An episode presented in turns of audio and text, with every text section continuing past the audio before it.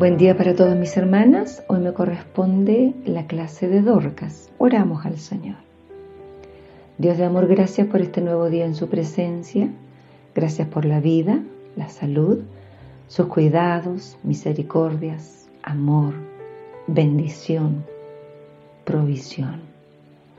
Pedimos, Padre, que prepare nuestros corazones para que sea una tierra fértil donde se deposite la semilla de su palabra y en su misericordia dé fruto para lo cual es dicha.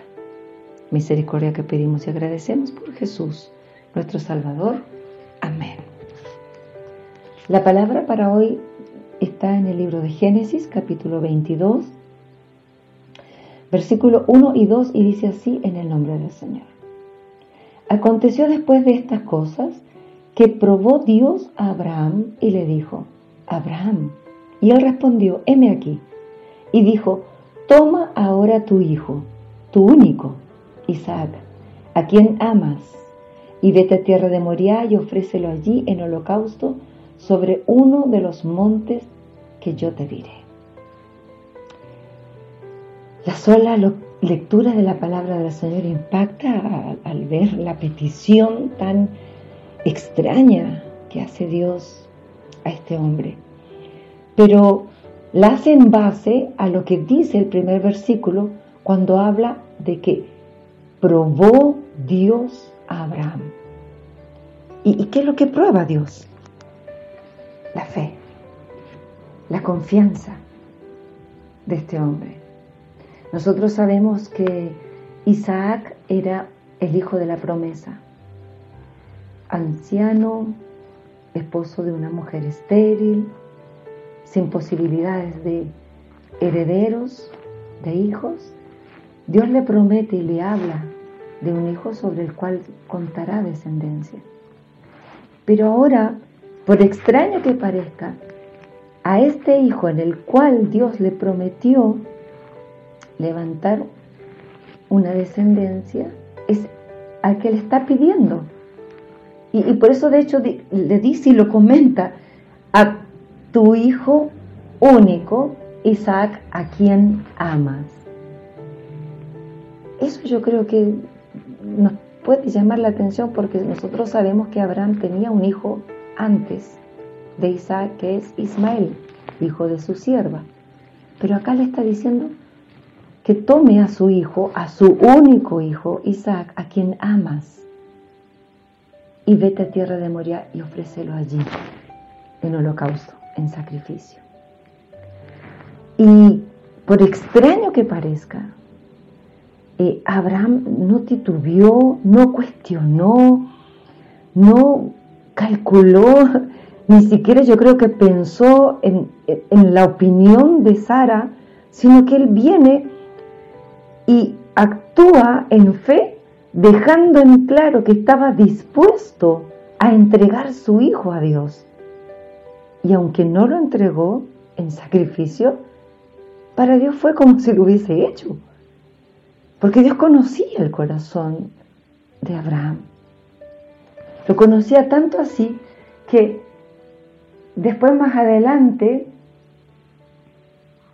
en el versículo 12, le dice, no extiendas tu mano sobre el muchacho, ni le hagas nada, porque ya conozco que temes a Dios, por cuanto no me rehusaste tu hijo, tu único. Entonces alzó Abraham sus ojos, verso 13, y miró y aquí a sus espaldas un carnero trabado en un zarzal por sus cuernos. Y fue Abraham y tomó el carnero y lo ofreció en holocausto en lugar de su hijo. Y aquí vemos que, por supuesto, no fue necesario que Abraham sacrificara a Isaac sino que Dios proveyó un carnero. Pero cuando iban camino hacia el sacrificio, Isaac le pregunta, papá, tenemos la leña, llevamos el fuego, ¿y, dónde está el animal para el sacrificio? Y Abraham respondía, Dios proveerá. Y yo creo que cuando él hablaba acá, en el versículo 8 dice, y respondió Abraham, Dios se proveerá de cordero para el holocausto, hijo mío. E iban juntos. Y los estudiosos hablan de que aquí se refiere a cuando habla de que Dios se proveerá de cordero, está hablando precisamente de Cristo el Señor, que sería luego sacrificado para salvación de toda la humanidad. Porque no está de más decir que acá en este lugar donde, donde dice, toma tu hijo al que amas y vete a tierra de Moría, es justo acá, en este monte también, donde Abraham está dispuesto a sacrificar a su hijo Isaac, es donde años más tarde se construye, se levanta el templo de Dios y también años más tarde es el mismo lugar donde Cristo fue crucificado. Y ahí se cree entonces que se cumple eh, esta profecía que Abraham, a lo mejor sin entenderlo, eh, declara al decir Dios se proveerá de cordero para el holocausto, para el sacrificio. Y, Cristo fue el que entonces más tarde, siendo el cordero de Dios que quita el pecado del mundo, es el que muere para salvación de toda la humanidad. Pero lo que está para nuestra enseñanza hoy es lo que está relacionado con probar el corazón del hombre probar para saber qué es lo que hay en el corazón del hombre. Y en Primera de Tesalonicenses, capítulo 2, versículo 4 dice su palabra, sino que según fuimos aprobados por Dios para que se nos confiase el Evangelio, así hablamos, no como para agradar a los hombres, sino a Dios que prueba nuestros corazones. Y eso quería decir entonces para nosotros hoy que así como en un tiempo Dios probó el corazón de Abraham en cuanto a fidelidad y fe, hoy también a nosotros, sus hijos, su pueblo, su iglesia, su remanente, también nos pone a prueba para ver qué tan fieles somos, qué tanto creemos en Dios. ¿Qué tan capaces estamos dispuestos a, ceder para agradar a Dios? Y en Jeremías capítulo 17, versículo 10 dice su palabra, yo Jehová, que escudriño la mente, que pruebo el corazón, para dar a cada uno según su camino, según el fruto de sus obras. Acá nosotros nos damos cuenta por la palabra del Señor, que por supuesto que Abraham no ofreció a su hijo en sacrificio, pero estaba dispuesto a hacerlo. Y Dios sabía que Abraham era sincero y que quería obedecerlo. Porque por lo tanto entonces nos damos cuenta que la fe de Abraham se hace evidente en sus acciones evidente, completa, total. Y nosotros también sabemos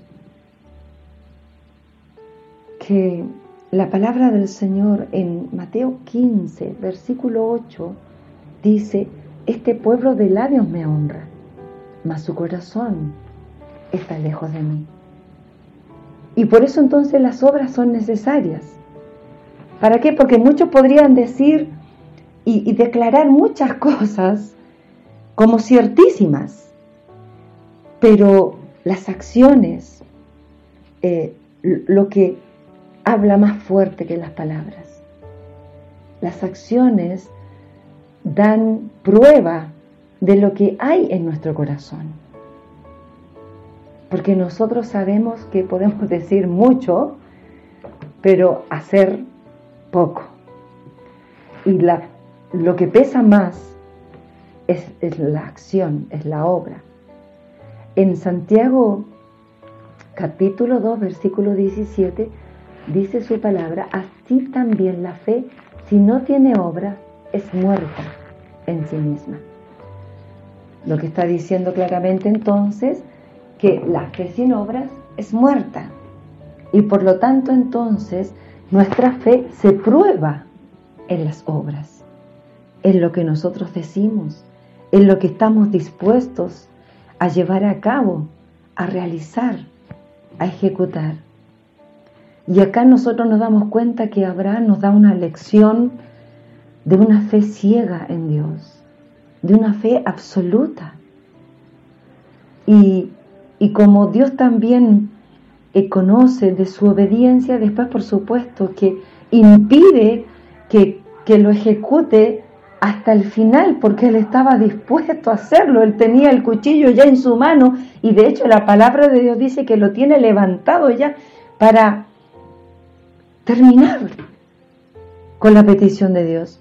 Y cuando lo va a hacer, dice la palabra del Señor, no extiendas tu mano sobre el muchacho, ni le hagas nada. Él estaba resuelto. Pero Dios no lo permitió, porque en realidad el que sería ofrecido, el sacrificio humano que sería ofrecido, sería Cristo mismo, para salvación de toda la humanidad. Aquí vemos también el amor de Dios, que por supuesto él sí que no se reservó a su propio Hijo, a su único, sino que Él lo da para que nosotros hoy tuviésemos salvación y vida eterna.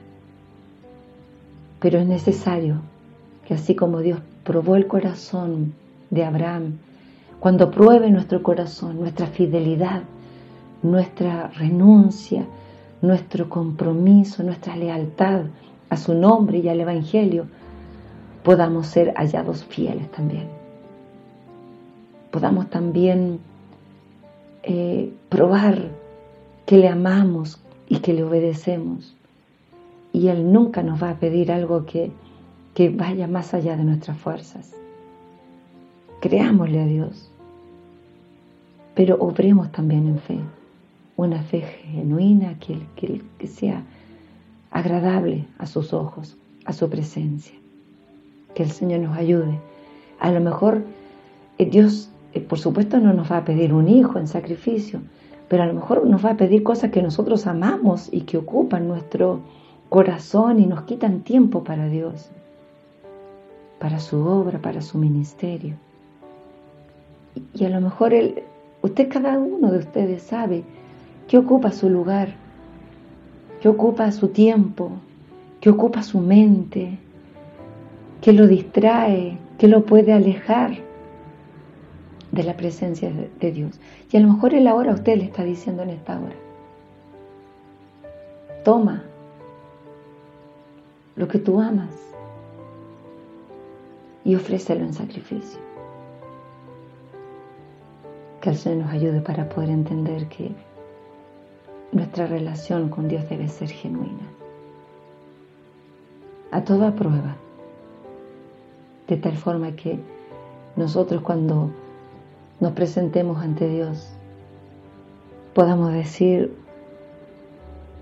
le amamos tanto, le creí a todo lo que dijo, a todo lo que declaró y, lo que me pidió era solamente para probar mi fe, mi obediencia.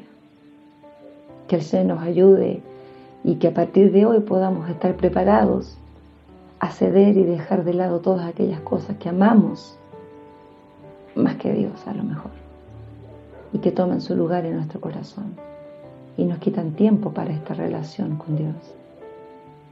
Oramos al Señor. Dios de amor, gracias por la enseñanza de su palabra. Imploramos en esta hora que nos dé una fe genuina, una fe a prueba de todo, una fe que le agrade, una fe que nos permita buscarle con sinceridad, no solo de labios, no solo por decir, sino una, una fe verdadera, una fe que nos permita amarle por sobre todas las cosas y que nos permita renunciar a aquellas que, que nos puedan alejar de su voluntad y de su propósito. Selle su palabra en nuestros corazones, por misericordia, bondad que pedimos y agradecemos por Jesús. Amén. Reciban el saludo de nuestros pastores.